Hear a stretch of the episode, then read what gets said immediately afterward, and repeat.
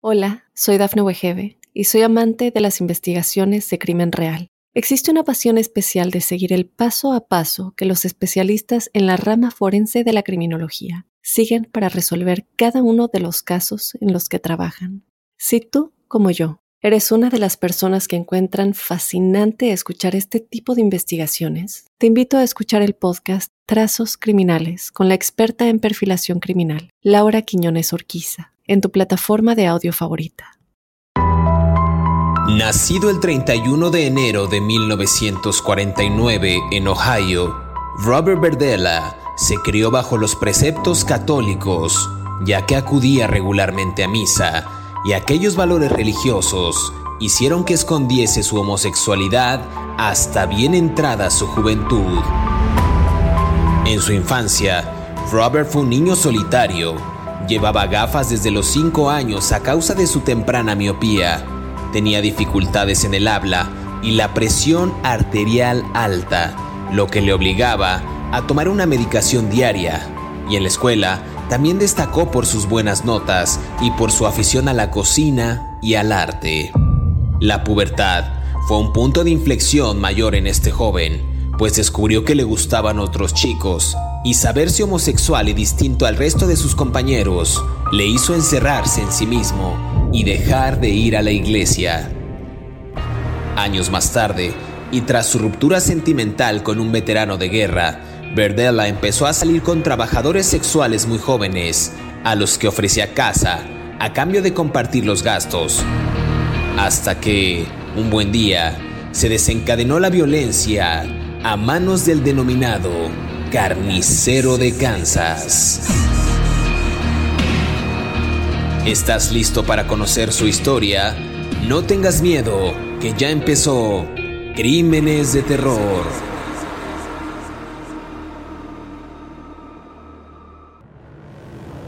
Bienvenidos a Crímenes de Terror. Si aún no te has suscrito al podcast, oprime el botón de seguir en la plataforma en la que nos estés escuchando, ya sea en Spotify, iHeartRadio, Amazon Music o Apple Podcast. Así podrás recibir cada sábado la notificación de un nuevo episodio de Crímenes de Terror. En esta ocasión en el podcast hablaremos de Robert Andrew Berdella Jr., eh, quien fue un asesino en serie estadounidense condenado por haber violado, torturado y asesinado a seis hombres en Kansas City entre 1984 y 1987. Antes de terminar, para que se den una idea, antes de terminar con la vida de sus víctimas, eh, Berdella las sometería a terribles y terroríficos actos de tortura, abusos físicos y violaciones. Esto mientras los mantenía en cautiverio y los dejaba agonizar durante semanas. Este caso está muy interesante porque este sujeto fue conocido como el carnicero de Kansas City después de que sus hazañas criminales salían a la luz por su hábito de cortar los cuerpos de sus víctimas con una motosierra y un cuchillo para desechar en bolsas de basura después de drenar la sangre. Quizás es uno de los episodios más sanguinarios de los que hablaremos hoy en Crímenes de Terror. Y para entrar en detalle y comenzar a hablar de este asesino, quiero darle la más cordial bienvenida a mi colega David Orantes, quien semana a semana nos brinda detalles puntuales de estos asesinos seriales. ¿Qué tal David? ¿Cómo estás? Bien, me quedé pensando en lo de uno de los eh, episodios más sangrientos en un de por sí sangriento podcast de crímenes de asesinos en serie, ¿no? Bien, vamos a platicar de este joven, Robert Verdella, eh, homosexual, criado en una casa católica, como siempre, infancia es destino. Hay un elemento de su niñez que me parece relevante mencionar. Eh, o bueno, no sé, si quieres empecemos. Eh, criado en Kansas City, el Midwest, que le dicen aquí en Estados Unidos. Y bueno, pues ya empecemos a darle que es mole de ya. Buenísimo. Eh, pues mira, bien, bien este, tienes razón, porque nació el 31 de enero de 1949 y ya lo anticipabas, eh, se crió bajo estos preceptos católicos, acudía pues, regularmente a misa y aquellos valores religiosos de los que hablamos hicieron que este sujeto escondiese su homosexualidad hasta su juventud. Eh, en su infancia dicen eh, los archivos y, dicen todos los documentos que han podido detallar parte de su carrera delictiva. Dicen que Robert fue un niño solitario, eh, usó gafas desde los 5 años a causa de su temprana, de su temprana perdón, miopía, tenía dificultades en el habla, decían que tenía la presión arterial alta, o sea, tuvo como varias complicaciones por ahí, lo que lo obligaron eh, a tomar como una medicación diaria desde, desde muy chico. También dicen que se destacó por ser eh, una persona, un buen estudiante, que tenía buenas notas, por su también afición a la cocina y al arte. Entonces digamos que tuvo desde muy pequeño algunas afecciones y complicaciones médicas, pero también era un niño pues que parecía en la praxis tener pues una infancia relativamente buena, exceptuando los preceptos religiosos tan rígidos para mi humilde opinión. Entonces digamos que eso es como parte de esta, esta infancia que tuvo Robert Verdela en, en esta ciudad. David. Sí, la frase esa de los preceptos religiosos tan rígidos, para mi humilde opinión, no tienes idea de la cantidad de gente que me va a mentar la madre otra vez en mi correo electrónico por eso. Pero bueno, ya, ya escríbale a él, a mí ya no me escriban. Bueno, el caso, el caso es que efectivamente él vivía en una escuela, en un contexto católico muy fuerte, muy um, arraigado. Lo cual también es un poco extraño porque el sur de los Estados Unidos, o el Midwest, no es precisamente una un bastión del catolicismo, ¿no? Es más, el catolicismo es una, una fuerza religiosa más presente en el noreste, ¿no? Sobre todo en el área de Massachusetts mm, y algunas partes de Portland y cosas así, al sur en Los Ángeles, ¿no? Ah, hay, eh, también en Texas, ¿no? Hay un elemento que me parece muy importante y que no hemos dicho, es que Robert Berdella tenía un hermano y Robert Berdella tenía un hermano que era completamente diferente a lo que él era. Tú dices que era un chico enfermizo, efectivamente así era, tenía muchas enfermedades, era robusto, no era afecto a hacer ejercicio. Y aquí hay una parte que todos los que hemos crecido en los Estados Unidos conocemos bien. Hay una suerte de masculinidad tóxica, si me permites, que tiene que ver con los deportes. Tú eres tan popular o tan buena persona o tan reconocido o tan certero eh, como ser humano como lo seas en tu desarrollo deportivo. Desde muy niño, aquí en los Estados Unidos, te inculcan hacer deporte, ¿no? No, no por nada son potencia mundial en los deportes, no tiene que ver con algo desde la infancia, pero eso también provoca que los muchachos que no son afectos al deporte, pues sean siempre como vistos como, ahora sí que el patito feo de la sociedad, ¿no? Entonces Robert Verdela tenía un hermano que era más joven que él y que era completamente opuesto a él, era el atlético, atractivo, entregado, y el papá de Robert Verdela los contrapunteaba. Esto está en los documentos a partir de los análisis psicológicos que le, que hicieron en la cárcel. El papá de Robert Verdela los contrapunteaba porque le decía, mira, tu hermano salió a jugar fútbol americano, salió a jugar béisbol, este, salió a jugar esto, lo otro, básquetbol, y tú ahí estás tirado en la cama haciéndote tonto, no estás leyendo libros de cocina, ¿no? Entonces esto creó porque después hizo chef, ¿no? Robert Verdela y dicen que un buen chef estuvo en la Asociación Culinaria de Kansas, ¿no? Este, mm, o sea, era un tipo culto, pues, y preparado, pero el papá lo denigraba, el papá lo utilizaba todo ese interés en la gastronomía como una debilidad en contra de él. Entonces, si sus hijos quieren ser bailarines de ballet o chefs o, lo, que cualquier cosa, o peluqueros, no los, no los maltraten, muchachos. Sean buenos con sus hijos. No, no, no provoquemos estas masculinidades tóxicas, ¿no?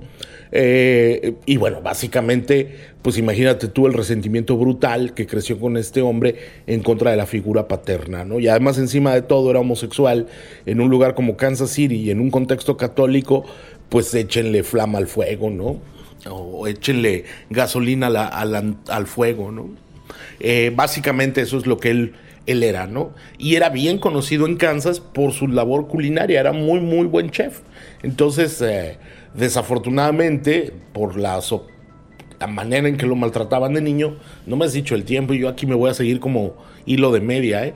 Este, el, el, el, porque lo maltrataba el papá, pues desafortunadamente se nos torció este pobre muchacho que pudo haber sido un chef y acabó en un asesino en serie del que estamos hablando hoy. Fíjate que, es algo bien interesante lo que mencionas porque creo que las artes que, bueno, que, este, que este chico quiso eh, a temprana edad dedicarse siempre han estado asociadas a, la feminidad, ¿no? Y justo como, como los, los, hombres, los varones, la sociedad en general relega o estigmatiza este tipo de pues de trabajos, de profesiones, de inclusive de hobby o de talento para, para, tratarlo como si fuera una nimiedad, como si fuera algo que no tiene inclusive una valía. Y justo es este punto de inflexión del que hablas en la pubertad donde descubre Robert Andrew Verdella Jr. que pues es homosexual, se sabe diferente al resto de sus compañeros y esto lo hace encerrarse en sí mismo, dejar la iglesia, eh, incluso por ahí dicen que tuvo una novia como para eh, pues, aparentar que realmente él estaba como dentro de estos cánones, ¿no? De la sociedad, de estas, de estos, eh, de, este, no quiero decir patriarcado, pero no me quiero meter en problemas, pero sí de esta figura del hombre, pues dominante, ¿no? Bueno, que es prácticamente lo mismo. Entonces, eh, también por ahí hablan de, de que sumado al descubrimiento de su sexualidad, a Robert también lo marca la película El coleccionista dirigida por William Wheeler en 1965. Y esto va a ser muy interesante y lo, y lo traigo a colación justo porque él cometería eh, esta clase de ambajes en contra de estas personas. Eh, ya sé que ambaje no está permitido en el podcast porque tiene otro significado, pero queremos darle ese, seguimiento y esa valía a la palabra. Entonces, sí, a ti, a, ti, no es el que te escriben para regañarte, es a mí. O sea, me indunda mi correo electrónico los correctores del lenguaje por tu culpa. O sea, Está bien, síguele con tus ambajes, pues. Cualquier duda, sugerencia, pueden dejarlo en el correo electrónico de David Orantes. Entonces lo marca el coleccionista y va a ser justo esa él lo tomaría como una guía para perpetrar estos terribles crímenes en los años 80 y justo la trama cinematográfica es de un joven coleccionista de mariposas pues que secuestra a un estudiante de arte a la que sigue a diario y él pues haría prácticamente lo mismo y hablaremos de ello en el siguiente segmento. Nada más para matizar el punto, a los 18 años Robert decide estudiar artes en el Kansas City Art Institute, pero en vez de acudir a clase empezó a experimentar pues con las drogas, el alcohol, inclusive vender estupefacientes.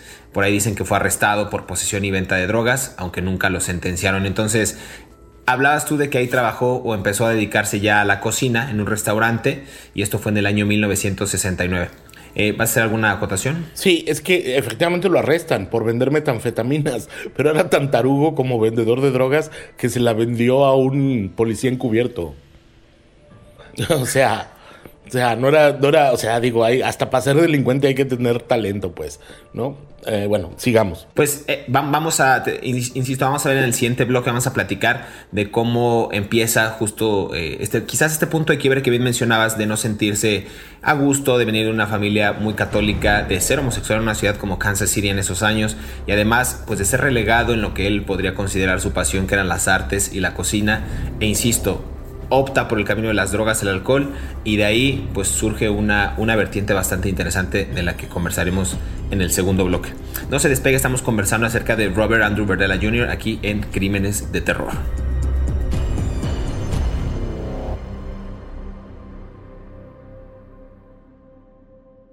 Hola, soy Dafne Wegebe y soy amante de las investigaciones de crimen real. Existe una pasión especial de seguir el paso a paso que los especialistas en la rama forense de la criminología siguen para resolver cada uno de los casos en los que trabajan. Si tú, como yo, eres una de las personas que encuentran fascinante escuchar este tipo de investigaciones, te invito a escuchar el podcast Trazos Criminales con la experta en perfilación criminal, Laura Quiñones Orquiza, en tu plataforma de audio favorita. Estos son 5 datos perturbadores de Robert Andrew Verdella Jr. Número 1. A los 18 años, Robert decidió estudiar artes culinarias en el Kansas City Art Institute, pero en vez de acudir a clase, empezó a experimentar con las drogas y el alcohol y a vender estupefacientes. Fue arrestado por posesión y venta. Trabajó como cocinero en un restaurante y después de abandonar los estudios en 1969, se compró la famosa casa de los horrores de Charlotte Street, donde cometería sus asesinatos. Número 2. El 4 de julio de 1984, Robert pasó a buscar a Jerry Howell de 20 años, un amante que le debía dinero, para llevárselo a casa.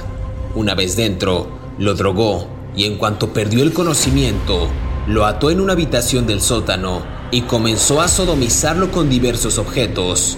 Al día siguiente, Robert se marchó a trabajar y al regresar continuó con las vejaciones y humillaciones. Horas más tarde, colgó a Jerry por los pies, lo descuartizó y envolvió sus restos en varios paquetes que posteriormente.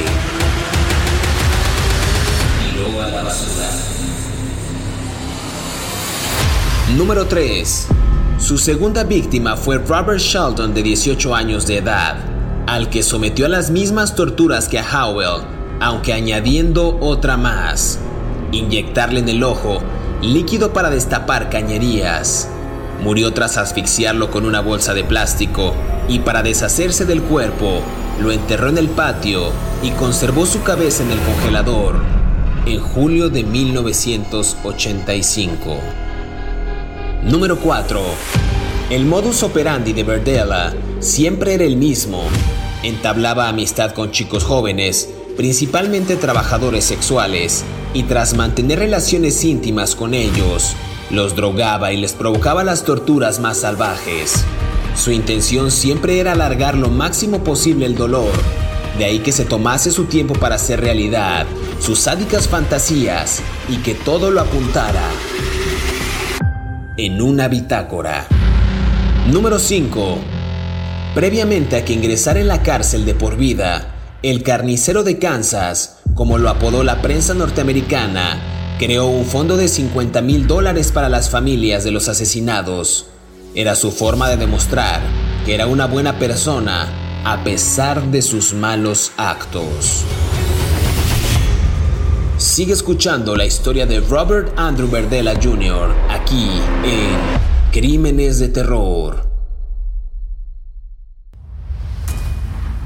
Regresamos a Crímenes de Terror, estamos conversando acerca de Robert Andrew Verdella Jr., mejor conocido como el carnicero de Kansas City. Un, apodo bastante feo, ¿no? Pero, pues así fue apodado este sujeto. David, decíamos que a los 18 años Robert decide estudiar artes en el Kansas City Art Institute eh, y en vez de dedicarse eh, pues a lo que realmente era su pasión, eh, pues empezó a experimentar con las drogas y el alcohol y a vender estupefacientes, decías tú, en esta primera pausa, que inclusive fue cachado, digamos, atrapado vendiendo metanfetaminas a un oficial encubierto y justo después trabaja como cocinero en un restaurante después de abandonar los estudios en 1969 y se compra la, la que sería denominada la famosa Casa de los Horrores de Charlotte Street, donde cometería los crímenes de terror. Sí, a ver, hay un antecedente previo que me parece relevante.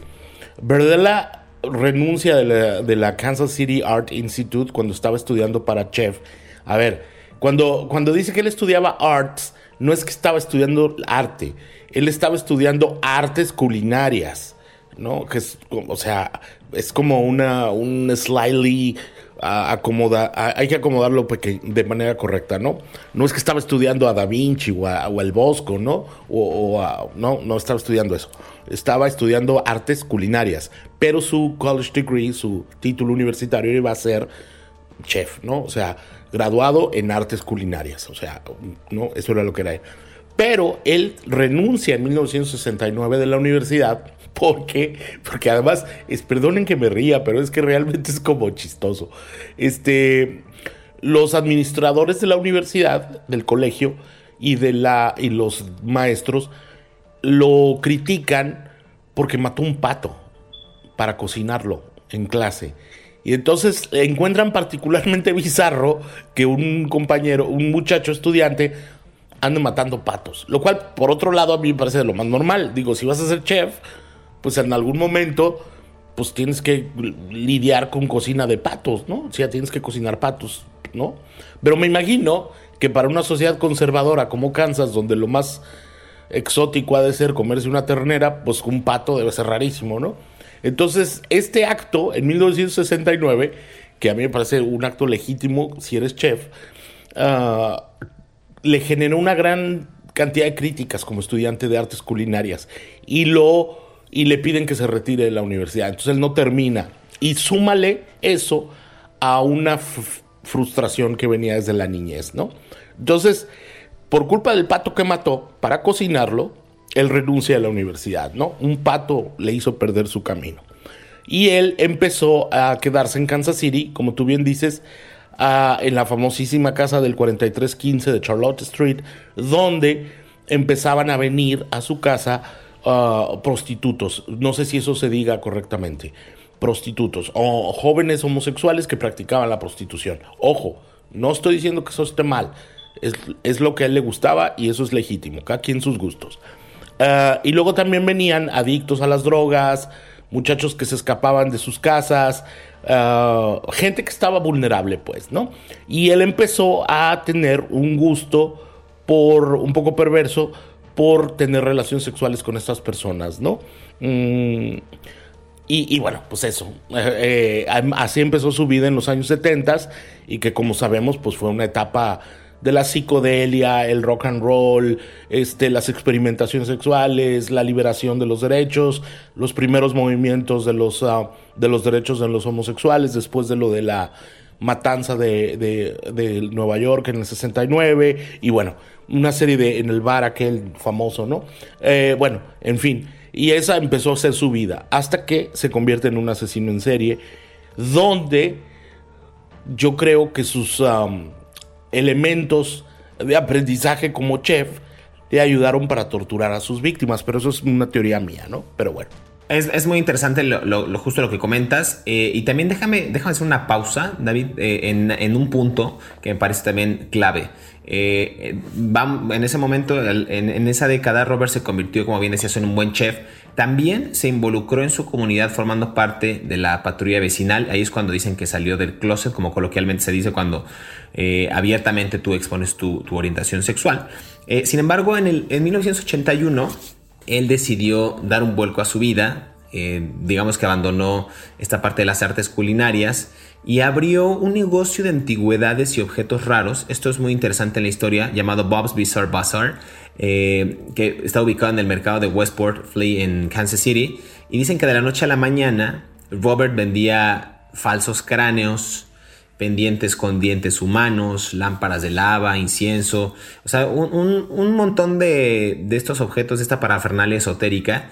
Eh, Pese a ese repentino, digamos, cambio, giro en su vida, nadie sospechó que el extraño comercio eh, y el dueño, eh, pues se trataba de Robert Andrew Verdela, ¿no? Sus vecinos siempre lo vieron como un hombre inofensivo, pero él empezaba, no sé cómo se trastornó de querer entrar a las artes culinarias, de gustarle la cocina, después a esta parte, pues un tanto misteriosa, esotérica, con pendientes, a ver, aretes con dientes humanos, me parece como extraño. Y dicen que esto fue también ocasionado tras esta ruptura sentimental con un veterano de guerra del 82 eh, y él empezó a salir, como bien decías tú, con estos jóvenes que se dedicaban eh, al trabajo sexual, ¿no? Ofrecía la casa a cambio de compartir los gastos y pues también a cambio de compartir estas experiencias sexuales y quizás es ahí, dice, donde se desencadena esta ola de violencia eh, no sé si te parece que empecemos a hablar de estos casos, por ejemplo, estos casos de tortura. El primero dicen, o, de los primeros, el 4 de julio de 1984, dicen los archivos que Robert pasó eh, a buscar a Jerry Howell de 20 años y este era un amante que le debía dinero eh, para llevárselo a su hogar. Una vez que entró a su casa, este sujeto, Jerry Howell, lo drogó y en cuanto perdió el conocimiento, dicen los investigadores que lo ató en una habitación del sótano y comenzó a sodomizarlo con diferentes objetos, ¿no? Al día siguiente eh, comentan que Robert se marchó a trabajar y al regresar continuó con estas vejaciones y humillaciones eh, pues continuas, ¿no? O sea, horas más tarde colgó a Jerry por los pies, lo descuartizó, lo envolvió, o sea, envolvió estos restos en paquetes que posteriormente serían tirados a la basura. Dicen que este fue el primer asesinato que cometió Robert Andrew Verdela. Primer asesinato, tortura, sodomía, violación. Es como una, una cadena.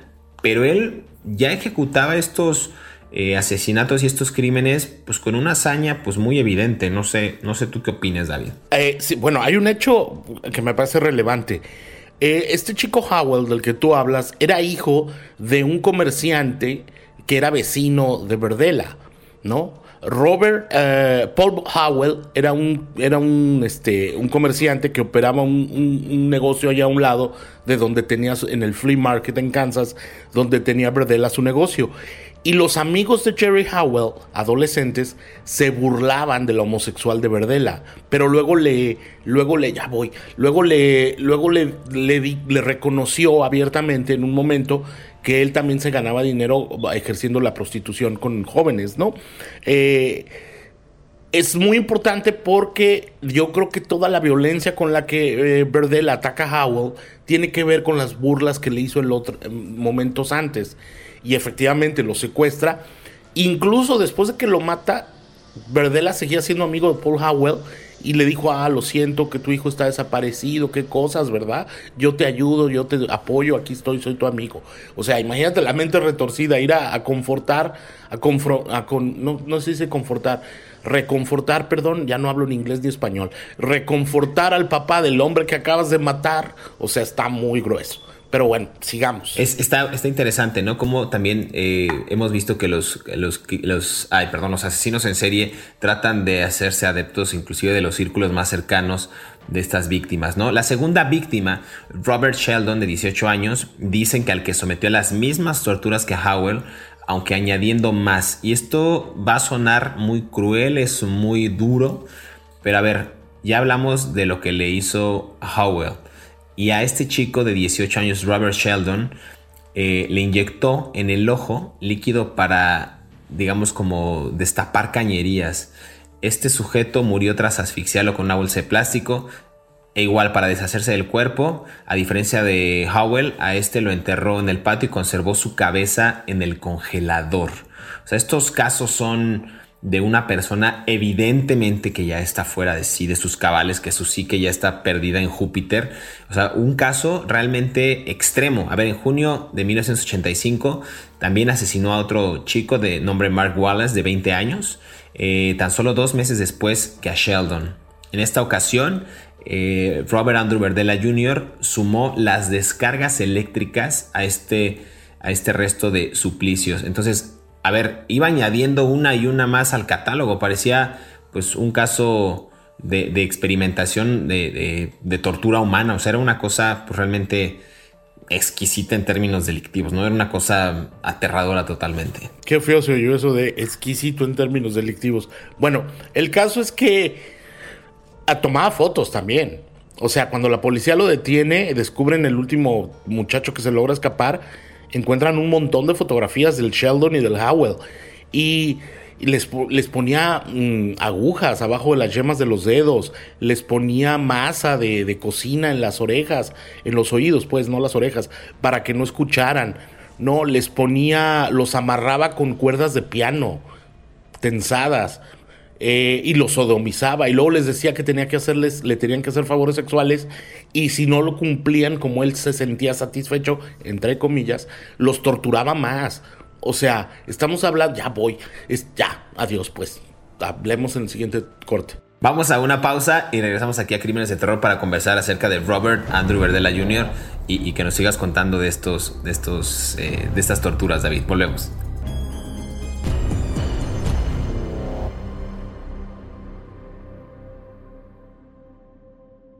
Hola, soy Dafne Wegebe y soy amante de las investigaciones de crimen real. Existe una pasión especial de seguir el paso a paso que los especialistas en la rama forense de la criminología siguen para resolver cada uno de los casos en los que trabajan.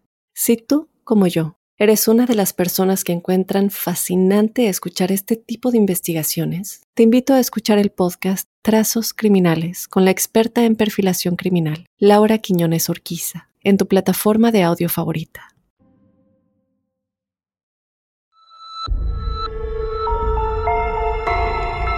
Durante el juicio, celebrado en diciembre de 1988, el acusado llegó a un acuerdo con la fiscalía.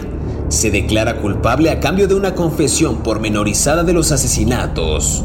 Aquello le salvaría de morir en la silla eléctrica porque el tribunal lo acabó sentenciando a cadena perpetua pese a los tres días de declaraciones y las 700 páginas con todos los detalles de cada uno de los crímenes.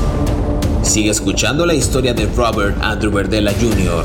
aquí en Crímenes de Terror.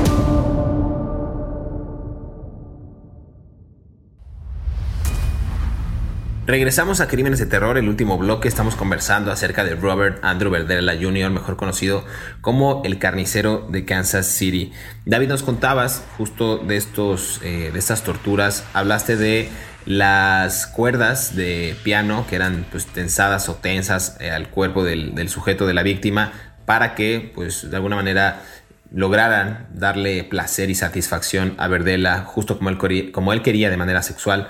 Hablas también que les eh, ponía agujas, no sé si en las uñas o en las yemas de los dedos, masa en las orejas para que no pudieran escuchar esta clase de torturas. Pues realmente caso, creo que es uno de los casos más, más cruentos, más crueles que hemos hablado aquí en Crímenes de Terror. Sí, te voy a contar un caso, mira, por ejemplo, hubo un tipo que se llama James Ferris y por alguna razón Ferris conocía a Verdela, no está muy claro. Y el 26 de septiembre de 1985, Ferris le dijo, oye, no hay manera de que me quede en tu casa, no tengo dónde quedarme y tal, ¿no? Este, ¿cuántas veces no hemos hecho eso, no? Los que hemos estado en problemas que le llamas a un amigo y te quedas, ¿no? En su casa. O hasta sin el problema, nomás por ocioso, ¿no? Qué feo. Bueno, el caso es que lo llamó y se fue a su casa. Y entonces, cuando Ferris estaba en su casa, lo droga con tranquilizantes que le había escondido en la comida, le dijo, ay, pues ya ves que yo soy chef, te voy a preparar un plato, papacito, mira qué rico, cómete esta carnita este, picada que te voy a hacer aquí, ¿no? Este, órale. Y entonces aquí es donde viene lo que a mí me quedó, ahora sí que pocas veces me quedo con el ojo cuadrado. Y eso que soy un reportero de policíacas, ¿no? Entonces yo veo crímenes todos los días. Mm, lo empieza a sodomizar, ya que el otro estaba drogado, lo amarra en su cama y lo tortura. Y mientras lo sodomizaba, o sea, mientras tenía relaciones sexuales, homosexuales con él, pues, eh, le ponía descargas eléctricas en los testículos. O sea, no te quieres imaginar a una persona que está siendo violada y que al mismo tiempo le ponían descargas eléctricas en las partes, ¿no? Ah, en, en, las partes sexuales durante cinco minutos, 7000 voltios. ¿no? Lo torturó así, de manera repetida, durante 27 horas, hermano. O sea, él mismo lo declaró, ¿no? Llegó un punto donde Verdela decía, ya, o sea, la víctima estaba ya tan mal, tan fregada, tan inconsciente, tan, tan deshecha, que el mismo Verdela ya no encontraba siquiera satisfacción torturándolo. O sea, decía, no, pues qué chiste ya, ya lo torturé de más, ¿no? O sea, y esperaba, y luego lo volví a torturar. Eh, Ferris, ya después de las torturas que le hizo tan brutales, no se podía ni sentar, porque le tenía destrozado por lo que le tenía destrozado, ¿no? Eh, no podía ni respirar tampoco, no podía respirar de manera normal después de lo que le hizo y lo torturó. Eh, o sea, horrible, horrible. Este, no sé, me, quedo sin palabras de pensar que una persona puede llegar a este nivel de desquiciamiento total. Eh, probablemente este sea uno de los criminales más horrorosos de los que hemos hablado. ¿no? simplemente la muerte de Ferris me parece brutal y lo mató porque ya no quedaba nada más que hacer. O sea, ya, ya lo había ya casi casi lo mató por humanidad, valga la redundancia, porque lo había torturado tanto, lo había lastimado tanto, le había hecho tantas, tantas vulgaridades y, desprecios al cuerpo humano de esa persona que, que ya no quedaba más que hacerlo, ¿no? Y eso es terrible que un ser humano piense así sobre otro ser humano tan solo por satisfacerse sexualmente, ¿no? Este, pero bueno, es, es es horrible. Es, aterrador. ya de este caso de James Ferris, que, mencionaste tú, se le suma en junio de 1986 otro chico llamado Todd Stoops. Eh, y a ver, este, este caso en general de Robert Andrew Verdela Jr. es, o sea, es inimaginable, es inaudito poderse imaginar esas escenas porque son realmente perturbadoras. Hablamos de eh, Todd, Stoops también, quien previamente había avisado a la policía de estas sospechas de desapariciones de los amantes de Verdela, pero parece ser que este muchacho de 21 años fue martirizado de una forma aún más brutal durante semanas. Estamos hablando de Todd Stoops, quien pues tenía inclusive esta tuvo esta gentileza o esta valentía o este arrojo de hablar con las autoridades. Verdela a este a este sujeto lo martirizó de una forma más brutal durante semanas y vamos a hablar de un tema bien escabroso. Le hizo fisting, que el fisting. No, no, no digas, no digas, no digas, no lo digas. No, es, aquí nos, nos pueden escuchar menores de edad. Si alguien quiere saber eso, no lo digas. Le hizo eso y ya. Le, hizo una, una práctica muy, muy aterradora. Ya. Eh, no voy a decir nada, pero le hizo, perdón que nos riamos, pero es que es risa nerviosa. Eh, le, hizo esta práctica, fisting, eh, que, bueno, es, es, terrible, bueno. Y además le inyectó, como a, como a, las otras víctimas, eh, este limpiador de tuberías en los ojos y en las cuerdas vocales. Eh, este sujeto, Todd Stoops, murió un mes después. A ver, son en verdad quizás de las torturas más increíbles, o sea, de no creerse pues, que que haya ejecutado un asesino en serie en Estados Unidos, al menos de las que nosotros tenemos conocimiento y de las que hemos tratado aquí en el podcast en Crímenes de Terror. Pero, a ver, ya para darle crán al alacrán, como decimos en México, la última víctima en morir a manos de Robert Verdela fue el trabajador sexual Larry Pearson, de 20 años, a quien sometió en julio de 1987 a la misma clase de torturas y hablan los, los expedientes que a las mismas disciplinas que a sus antecesores. Y disciplina se refiere quizás a esta eh, andanada o estas acciones de sumisión que ellos debían eh, aplicar a Verdela para que no fueran eh, aún más torturados. Pero bueno, en la, en la, praxis eran más torturados aún así porque no se le complacía nada al sujeto que estaba fuera de sí. Entonces digamos que después de seis semanas esclavizándolo, lo mató de una severa paliza cuando la víctima trataba de escapar y Verdela pues también decidió conservar su cabeza y meterla en el congelador junto a la de Sheldon. Va a sonar horrible lo que voy a decir, pero a ver, ya tenía una cabeza, ¿para qué quería otra cabeza? O sea, coleccionar cabezas, este sujeto, por, para, por qué, es, es, es, algo que no, no, no, no podré entender yo jamás en esta vida. Bueno, porque coleccionar cabezas es como coleccionar mariposas para una persona enferma. O sea, nunca es, nunca o como o coleccionar discos o coleccionar cómics, ¿no? O sea, nunca estás satisfecho con lo que tienes. Tu colección tiene que crecer, ¿no? Siempre. Y, y si coleccionas cabezas, pues matas gente, ¿no? Desafortunadamente. Oye, ¿puedo hablar de la última Big? No vuelvas a hablar de las cosas tan, tan detalladamente este, esta juventud en éxtasis. Busquen, eh, hablemos, busquen, fisting en internet para que... No, hablemos ya, cámbiale el tema, le sigues dando ideas a la gente. Ya, compórtate muchacho. Oye, eh, voy a hablar del último, del último caso, ¿no? Que fue el único que sobrevivió, que era también un, prostituto, Christopher Bryson, que en 1988, el 29 de marzo, lo conoció en un bar supuestamente de gays y, eh, y, le, pues negociaron tener sexo por dinero, ¿no? Ya voy. Y, y, lo llevó a la casa de Verdela y lo golpeó, ¿no? Hasta que quedara inconsciente. Y cuando le, frotó los ojos con amoníaco, como hacía con otras víctimas, y, y, cuando lo amarró a su cama, le dijo que, pues, que se preparara porque lo que iba a sufrir era indescriptible, ¿no? Y le dijo, lo único en lo que debes de pensar es en satisfacerme a mí, eh, a, en ti y en esta casa. ¿no? O sea, no debes de pensar en nada más. Y hubo un momento en que Verdela tuvo confianza en, en, Bryson y, le dijo que, que, le reveló que iba a sufrir los peores ambajes sexuales y que no iba a poder pedir clemencia. Eh, que te fijaste que dije ambajes, no iba a poder recibir clemencia, no iba a poder pedir que pararan las torturas, no iba a poder pedirle que se detuviera, ¿no? Y Verdela le dijo, con severidad, ¿no? He llegado muy lejos con otras personas antes en esta casa y están muertas por, los errores que cometieron. O sea, pedirle clemencia fue errores para él. Y, bueno, este muchacho alcanzó a escaparse, se tiró del piso de la segunda casa en un momento de descuido de Verdela y gracias a él es que lo detuvieron, ¿no? Pero bueno, si quieres hablamos del arresto. Solo nada más para para, para ya cerrar, porque ya ha sido un episodio muy largo y muy grotesco, ¿no? Sobre todo por uno que yo conozco que anda hablando de cosas que no debería. Pero bueno. Por el, por el fisting. Y luego, mira. y dale otra vez. dale otra vez. Ya había, Juan, síguele.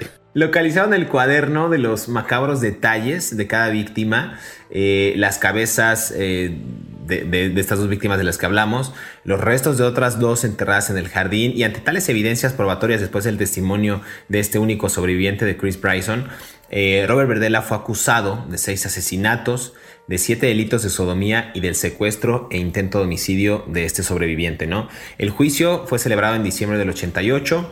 El acusado llegó a un acuerdo con la fiscalía, se declaró culpable a cambio de una confesión pormenorizada de los asesinatos y aquello eh, le salvaría de morir en la silla eléctrica, pues porque el tribunal, digamos que acabó sentenciándolo a cadena perpetua, pese a tres días de declaración, dicen, y, más de 700 páginas con todos los detalles de los crímenes. Más de 700 páginas. A ver, esto es, es un gran expediente, un gran expediente criminal, como si fuera una novela de terror. En 700 páginas este sujeto narró los detalles de cada uno de los asesinatos que cometió David. Sí, yo los pude leer y este y por ejemplo es terrible, por ejemplo él para matar a los a las víctimas él escribía en su cuaderno de notas, llevaba un blog, decía, hay que detener el proyecto. Stop the Project. No, como yo lo acabo de leer eso ayer y me quedé frío, o sea, no decía lo voy a matar o me voy a deshacer del cuerpo, no, era una frialdad, voy a detener el proyecto, pero bueno, en fin, eh, este señor Berdella se murió de un ataque cardíaco cuando estaba escribiendo una carta con donde se quejaba de que la policía, de los guardias de prisión, no le daban su medicina para sus males cardíacos. Eh, de manera paradójica, sus quejas nunca fueron investigadas. Y me imagino que fue una manera que encontraron los guardias de prisiones, pues de, pues, sabes que tú hiciste sufrir a muchas personas, no tiene mucho, mucho mérito que te hagamos respetar tus derechos como reo, aunque los tengas, ¿no? Eh, me parece que fue una especie como de venganza de las propias autoridades, una venganza no escrita, pues, ¿no? Oficiosa más que oficial. Pues muchas gracias, David, por otro episodio más de Crímenes de Terror. Eh, en octubre de 1992, ya lo decías tú, se muere de un ataque al corazón en la prisión estatal de Jefferson City. Eh, hubo rumores de que en realidad fue envenenado, pero nunca se probaron con su muerte y con ello llegó a su fin la carrera delictiva de este asesino en serie. Es hora de despedirnos, pero queremos agradecer a todos aquellos que cada sábado sintonizan un nuevo episodio de Crímenes de Terror. Estamos leyendo sus comentarios a través de las redes sociales de Mundo Now y a través de nuestras cuentas personales. No olviden activar el botón de seguir en la plataforma en la que nos estén escuchando. Recuerden que estamos en Spotify, en Apple Podcast, en Amazon Music y también en iHeartRadio, justo para que les llegue la notificación del próximo episodio y sean ustedes los primeros en disfrutar de estas aterradoras historias. Hasta pronto, nos escuchamos en el próximo episodio de Crímenes de Terror.